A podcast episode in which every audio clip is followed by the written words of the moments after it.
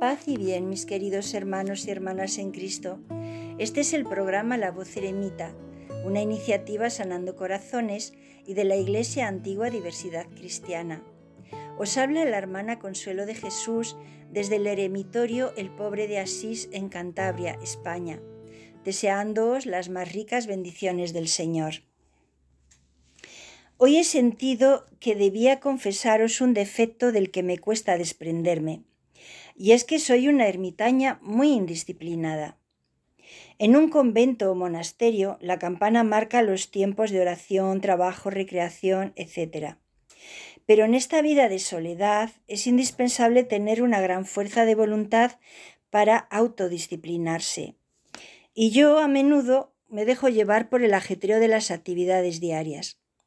Voy a matacaballo y aún así me faltan horas en el día para acabar todas las tareas dentro y fuera del eremitorio, atender a personas que necesitan orientación o consuelo, trabajar en el huerto, etc.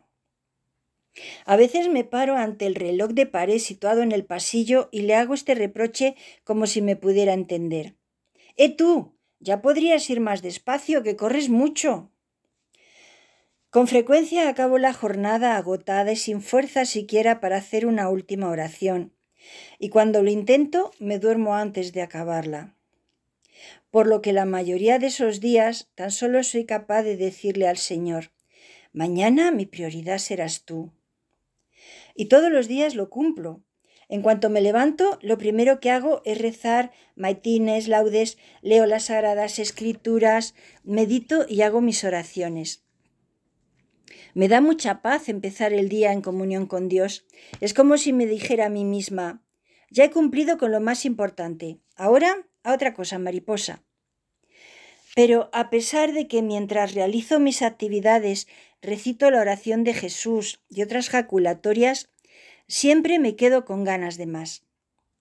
Por eso tengo puestas varias alarmas en el móvil o celular, como lo suelen llamar, que a lo largo del día me recuerdan que debo parar a rezar la liturgia de las horas. Pero me cuesta mucho dejar a medias lo que estoy haciendo, sobre todo cuando realizo tareas fuera del eremitorio. Y claro, luego se me acumulan los rezos. Unos días junto tercia, sexta y nona. Otros días acabo rezando vísperas y completas una detrás de la otra. Como veis, en esto soy muy indisciplinada y me causa gran pesar porque me encanta la liturgia de las horas. Por eso lo sigo intentando día tras día. Creo que el Señor vio mi frustración y quiso intervenir en uno de esos días en los que acabé completamente agotada. Mientras me deslizaba entre las sábanas, solo pude susurrar, Amado Jesús, mañana tú serás mi prioridad. En ese momento sentí una voz dentro de mí que me decía, Yo no quiero ser tu prioridad, quiero ser el centro de tu vida. De repente el cansancio que sentía desapareció por completo.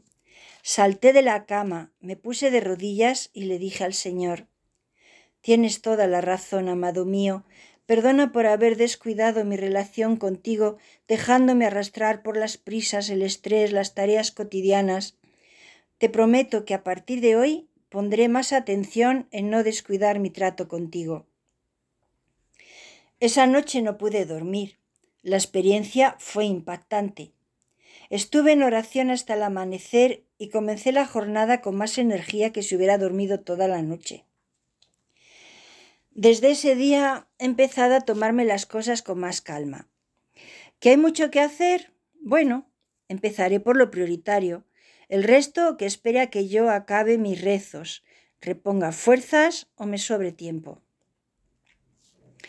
Y es que solo cuando paramos para estar con Jesús volvemos a descansar de esas inquietudes que nos dejan las prisas, el estrés, el trabajo.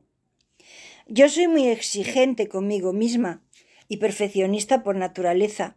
Lo quiero hacer todo deprisa y bien, pero me agobio cuando no lo consigo. En esos momentos viene Jesús a recordarme que reprochó a Marta su afán porque todo saliera perfecto resaltando que su hermana María había escogido la mejor parte. Jesús no quiere ser la prioridad en nuestras vidas, porque eso quiere decir que después de Él hay otras personas, otras tareas, otras cosas. Lo que Jesús quiere es ser el centro, quiere tener un hueco en todo lo nuestro, en cada encuentro con otra persona, en cada tarea. En cualquier cosa, por mínima que nos parezca, está Él. Y nuestra alegría y nuestra paz está en descubrirle ahí. Pero como somos humanos y muchas veces se nos cuela la prisa, todos necesitamos parar y dejarle su lugar, volver a dejar que sea Dios y Señor de nuestra vida y de nuestro tiempo. En los momentos de intimidad que pasamos con Él, nos va transformando en nuevas criaturas, haciendo brotar de nosotros un trato diferente hacia los demás. Y también hace que encontremos sentido a cualquier cosa que hagamos, pues lo haremos para la gloria y honra de su nombre.